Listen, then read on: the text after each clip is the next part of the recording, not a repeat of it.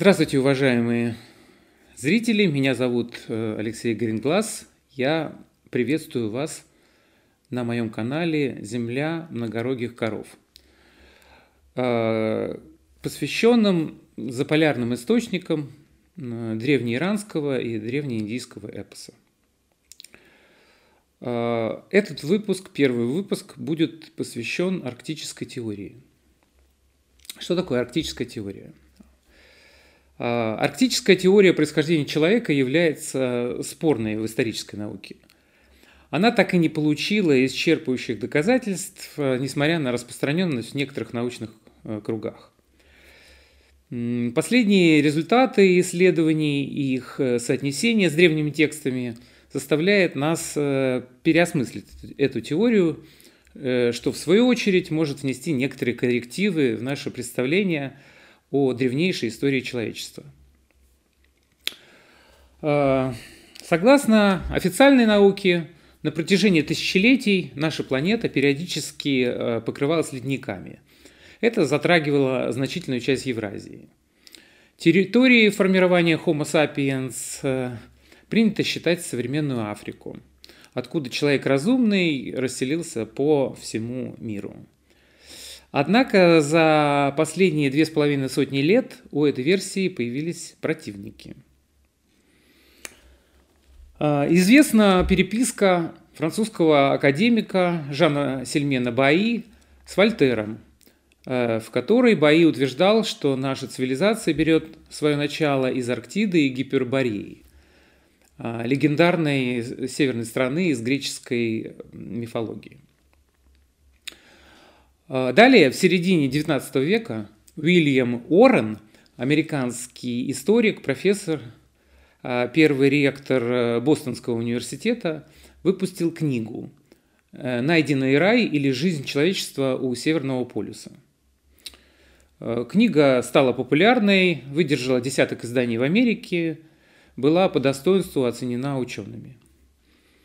Ну, надо сказать, что Уоррен действительно проделал большую работу, проанализировал э, мифы множества стран, включая даже экваториальную Африку, Центральную Америку, э, изучил источники на 28 языках, и в результате историк э, сделал вывод, что информационный полюс Земли или душа Земли, как и рай во всех мифах, находится над Северным полюсом и предложил искать прародину всех этносов в Арктике.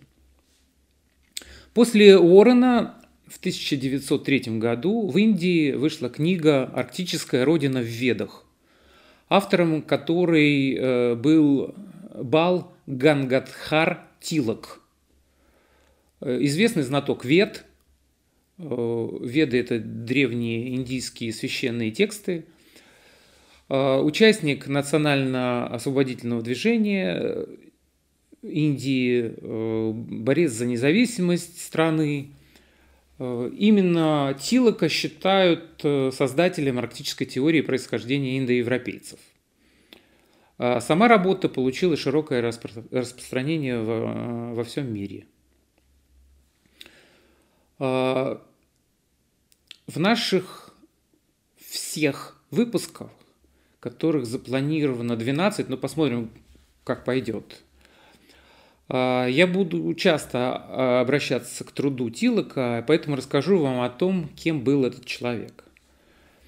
А, Бал Гангадхар Тилок родился в семье учителя санскрита, самого древнего из известных индийских языков. На санскрите написаны Веды, семья Тилока относилась к высшей в Индии касте брахманов. Представители а, этой касты служили жрецами, духовными наставниками. А, долгое время только они и члены касты, э, касты кшатриев, э, каста кшатриев – это цари, князи и воины – так вот эти две касты, только они имели право занимать ключевые государственные должности. Касту брахманов составляли ученые и чиновники, э, они же создавали законы, обучали этим законам более ниш, низшие касты индийские. Среди брахманов было много писцов, которые фиксировали на письме э, древние тексты.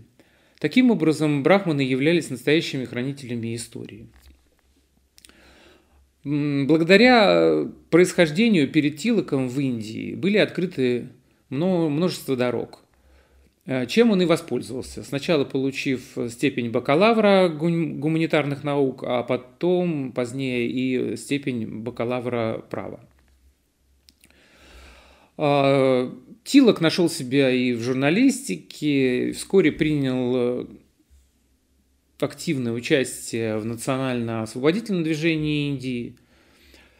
Э, это некоторым образом повлияло на исследование Тилока, и он превратился со временем из журналиста в исследователя вет. А почему так вышло? Потому что его посадили в тюрьму. А британская колониальная администрация его посадила, и там, естественно, э, работа журналиста была и невозможна. Арктическая родина в Ведах писала Стилоком несколько лет. Он закончил текст в конце XIX э, века, а книга вышла через пять лет, примерно в 1903 году. В своей работе э, индийские ученые часто упоминают Уильяма Уоррена, э, о котором я уже говорил, а также Макса Мюллера, известного филолога, мифолога, специалиста в области индологии и общего языкознания.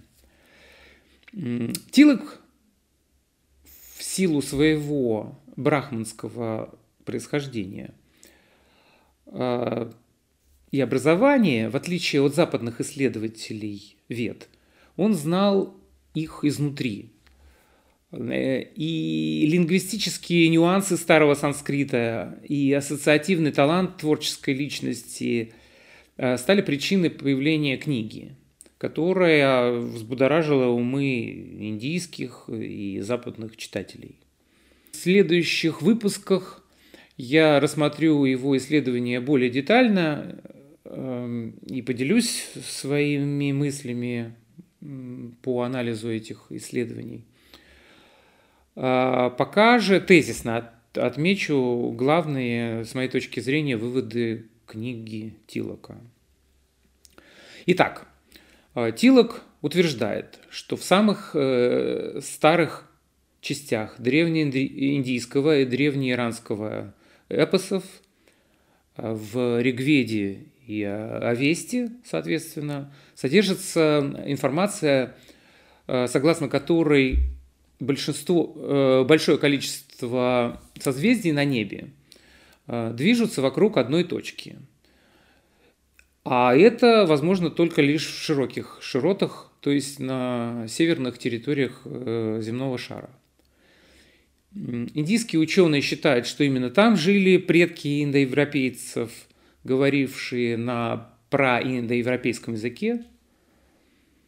А ну, я так и дальше и буду их называть э, предков э, индоевропейцев, праиндоевропейцев. В следующих выпусках я только буду это слово употреблять. К моменту выхода книги самого термина индоевропейцы не существовало, и поэтому Тилок пользовался термином арии. Ну, для нашего исследования это не столь э, важно, как он называл. Важно, что он говорил об общих предков э, индусов и европейцев. А во время анализа э, частей мифов, касающихся мира богов, Тилок отмечает, что у них день и ночь были очень длинными. Одна половина года являлась днем, вторая – ночью. Так как э, такое явление могло быть только на Северном полюсе, Тилок сделал вывод, э, что праиндоевропейцы не только жили рядом с Северным полюсом, но и посещали полюс. А, в одной из глав Тилок, э, опираясь на выводы современных э, ему ученых, датирует конец межледникового периода 8000 а, годом до нашей эры и, соответственно, приходит к выводу, что именно до 8000 года праиндоевропейцы обитали в Заполярье. А, указывает он место, где они обитали, это территории примыкающие к Северному полюсу. А Тилок тогда не знал, что там расположены исключительно острова. Он, возможно, считал, что там есть и континент. Еще не дошли, люди не исследовали эти территории. Мы сейчас знаем, что это территория Северного Ледовитого океана. А особый интерес э, вызывает э, э, выводы Тилока, связанные с обнаружением в Ригведе природных условий Заполярья. В древних текстах говорилось о том, что злой змей Вритра, это его имя, сковал реки, захватил солнце, а бог-герой Индра всех освободил. По мнению Тилока, таким образом, в древнеиндийском эпосе описана э, морозная погода и солнце, скрывающееся на длительное небо в полярной ночи. Он указывает на то, что разбитые Индрой крепости э, в Ригведе именуются осенними, предполагает, что это говорит о времени начала полярной ночи и о времени сковывания рек льдом. Также Тилок предлагает вниманию читателя э, несколько вариантов рассуждения о длительности полярной ночи у разных народов, которые имеют э, общих индоевропейских предков.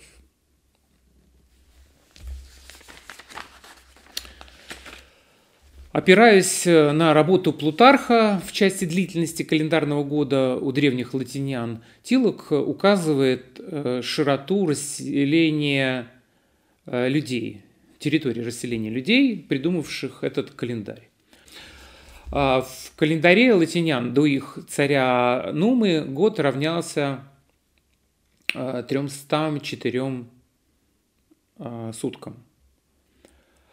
И это значит, что придумавшие этот календарь люди жили на широте, в которых э, число суток полного мрака составляет разницу между 365 сутками в обычном году и 304 сутками, то есть 61, 61 сутки длилось э, полный, э, период полного мрака. Тилок отмечает, что это полный мрак, не, без периода, когда в полдень приходит заря – вот период полного мрака, с его точки зрения, 61 день. Вот. Э, далее исследователь, э, ссылаясь на работу Макса Мюллера, отмечает, что греческий год, вероятно, состоял из 350 дней. Вот. Э, откуда он пришел к этому? Он проанализировал легенду о быках и овцах Гелиуса. 350 быков и 350 овец. А, Тилок предполагает, что это 350 дней и 350 ночей. А, он вычел из 365 э, минус 350, получил 15 и говорит, что э, предки греков, скорее всего, жили на широте, где период полного мрака был 15 э, дней. А, другие еще у него были а, э, анализы. Он анализировал ночные молитвы индийские. Ночные молитвы длились от а, одних суток до ста суток. И он предполагал, что вот индусы так мигрировали с территории, где полный мрак, был 100 суток, и потихонечку они спускались все более южные широты, и в конце у них уже э, время полного мрака было, были одни сутки. То есть индусы, они э, шли на юг, вероятно, в Индию. А, э, завершая э, описание длительности ночи у разных народов, э, наблюдавших полярные реалии, Тилок э, сообщает нам о том, что в Ригведе есть упоминание о 30 сестрах-зорях, из которых последняя заря, последняя заря перед полным мраком или первая заря после полного мрака зовется Ушас. А у Ушас есть 29 сестер, то есть всего 30 сестер. И Тилок делает предположение, что полярная ночь состояла из 30-суточного периода, когда солнце уже не показывается, а зори еще есть, потом полный мрак, и потом 30 суток опять, эм, когда приходят зори. Э, поэтому он все это подытоживает и получается у него, что предки индоевропейцев жили когда-то на территории, где полярная ночь длилась от 60 одних суток до 160 суток. То есть два раза по 30 и одни-100 суток. Он это суммирует. А, Тилок исследует древние иранские тексты и приходит также к, так, к такому же э, самому выводу, что и в иранских текстах содержатся э, отголоски заполярных реалий.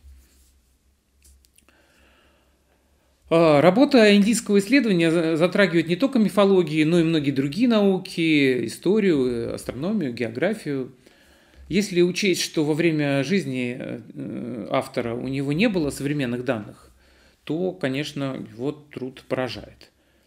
Если сравнить его с работой Уоррена, которая была основана на мифологии, э, работа Тилока «Арктическая родина в Ведах» представляет собой более глубокое исследование.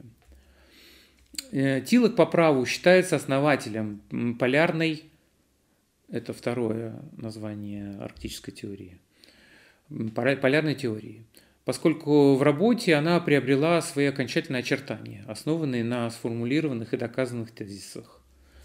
Можно сказать, что Уоррен изложил основы арктической теории происхождения человека вообще, а Тилок дал начало арктической теории происхождения конкретно индоевропейцев –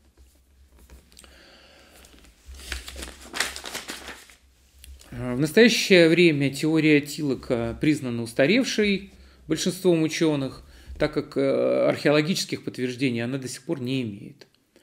Э, что касается нашей страны, то в ней, казалось бы, давно должны были заинтересоваться данным вопросом, э, ведь по версии Тилока именно на российских землях жили первые люди – первые индоевропейцы. Однако арктическая теория в нашей стране долгое время оставалась в тени других исследований. А, о том, что север страны хранит много тайн, еще в начале прошлого века задумался Евгений Лачич, наш, наш соотечественник, живший в Российской империи. Его книга «Крайний север как родина человечества» на основании исследования естественно-исторических и филологических наук – вышла в 1910 году.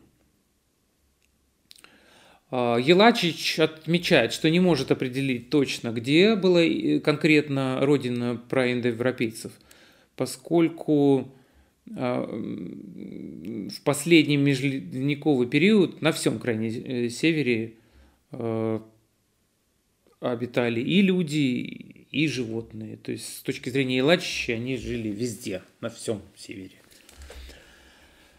Самой убежденной сторонницей арктической теории была э, доктор исторических наук профессор и индолог, этнограф Наталья Романовна Гусева.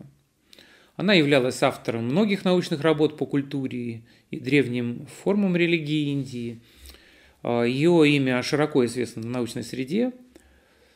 Ее еще знают как писательницу, она работала в научно-популярном жанре. Именно Гусева стала единственным переводчиком на русский язык труда Тилока «Арктическая родина в Ведах». Ее имя сегодня прочно связано с арктической теорией, которую она активно поддерживала, доказывала и старалась максимально популяризировать. В своей книге «Славяне и арии. Путь богов и слов», написанной уже после перевода работы Тилока, Наталья Романовна, исходя из анализа древнеиндийских и древнеиранских текстов, а также фрагмента э, книги Тилока, э, сделала предположение, что территория обитания людей Э, сформировавших истоки культуры праиндоевропейцев, была ограничена с севера широтой, где полярная ночь длилась 100, 100 суток. И отличие ее вывода от вывода Тилока в том, что Тилок говорил, что есть 30 суток зорь, потом 100 суток максимум мрака, а потом 30 суток зорь. А Гусева говорит 30 внутри 100. То есть максимальная широта там, где 100 суток полярная ночь. А, пересчитала она 100 суток в широту, и получилось у нее, что, что на территории расселения праиндоевропейцев эта э, родина должна находиться южнее 82 э, градусов, э, точнее даже 82,6 северной широты. Это утверждение привело ее к определению локации территорий расселения людей, в том числе и на удаленных от материка островах, островах Северного Ледовитого океана. А, также в своей книге э, Гусева, основываясь на современных исследованиях, доказывает, что первые люди э, жили в Заполярье не в межледниковый период, а уже после последнего оледенения. Согласно ее выводам, они ушли оттуда после седьмого тысячелетия до нашей эры из-за э, похолодания и разрастания населения. Далее профессор э, сделала вывод, что какой-то период арии существовали на севере европейской части России. Доказывая это, Наталья Романовна Гусева обратилась к этимологии названий рек данного региона, нашла в них арийские корни, а, проводила она сравнительный анализ индийских и русских орнаментов Э, и показывала схожесть этих орнаментов. Работа Гусевой стала источником споров, э, споров в научном мире. Многие ученые не приняли ее доводы. Они указали, что само исследование и сделанные выводы выходят за рамки авторской компетенции. Самым слабым местом в гипотезе оказалось невозможность связать э, эту гипотезу с какой-либо археологической культурой – а, многие доводы Натальи Романовны в отношении славяно-арийских параллелей в языке и культуре были названы неверными. А, известный этнограф, э, историк э, этнографической науки, редактор и автор статей в двухтомной энциклопедии «Мифы народов мира» Сергей Токарев высоко оценил э, докторскую диссертацию, но текст работы назвал ненаучным или на научном языке дилетантским. А, потому что были сделаны очень быстро выводы без, без э, каких-то исследований. Ну, кстати, надо сказать, что и мое исследование надо сразу назвать дилетантским. Я дилетант, я не имею образования настоящего историка. Поэтому я думаю, что надо со, с осторожностью отнестись к моей концепции, к моим исследованиям. А, итак, Гусева стала первым э, в России ученым, который открыла для нас арктическую теорию происхождения праиндоевропейцев. Изучила ее, внесла коррективы, популяризовала и, главное, сделала это простым и увлекательным языком. В этом, на мой взгляд, заключается главная ценность ее труда, особенно учитывая логическую ясность выводов, сделанных э, исследователем. А, в настоящее время арктическая теория не принимается официальной наукой, хотя в Индии она известна, там много ее сторонников, э, в том числе и среди ученых. А, двигаясь к концу этого выпуска, мне кажется, нужно сказать о том, что ценность мнения Тилока заключается в том, что он первый сумел не только разглядеть э, параллели между древними ведическими текстами э, и локации древних поэтов-сказителей, но и весьма подробно их э, описал. И здесь я хочу, хочу отметить, что целью моего исследования является попытка очистить арктическую теорию от недоказанных фактов, домыслов и предположений. Я хочу собственными силами проверить информацию, содержащуюся как э, в работах Тилока, как основателя теории, так и Гусевой, как ее популяризатора, и выявить ошибочные моменты в их рассуждении, но и отметить гипотезы, которые можно подтвердить.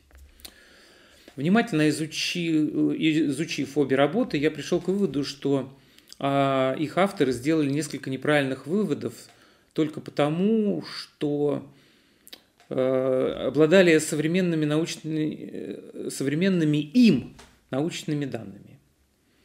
Э, индийский мыслитель писал свои работы в конце XIX века и не знал ни природных реалий Севера Евразии, ни археологических данных, ни хронологии последнего оледенения – А, Наталья Романна Гусева написала свои труды спустя почти сто лет после Тилока. Она, конечно, имела доступ к э, источникам и архивам. А, Наталья Романовна много раз лично посещала Индию, ее работа хороша, но, к сожалению, Гусева не была математиком. Ее расчеты перевода э, длительности полярной ночи – конкретное значение географической широты оказались ошибочными. А, именно эта фатальная ошибка в расчетах и привела Наталью Романну к ряду неверных выводов. И это погубило результаты ранее проделанной работы. А, в цикле моих выпусков э, я попытаюсь доказать, что источником многих индоевропейских легенд является конкретная часть Заполярья. Но одновременно я не отвергаю при этом выводы современных ученых о локации предков индоевропейцев на территориях к северу от Черного и Каспийского морей, а также на Алтае. Вы спросите, а как так может быть? Вот я полагаю, что может. Надеюсь, что мое исследование заинтересует не только любителей э, научно-популярной литературы и видеоматериалов, но и научных работников, которые решатся доказать или опровергнуть мои теоретические выводы своими практическими исследованиями. На этом наш выпуск, первый выпуск я завершаю. И до встречи, дорогие зрители.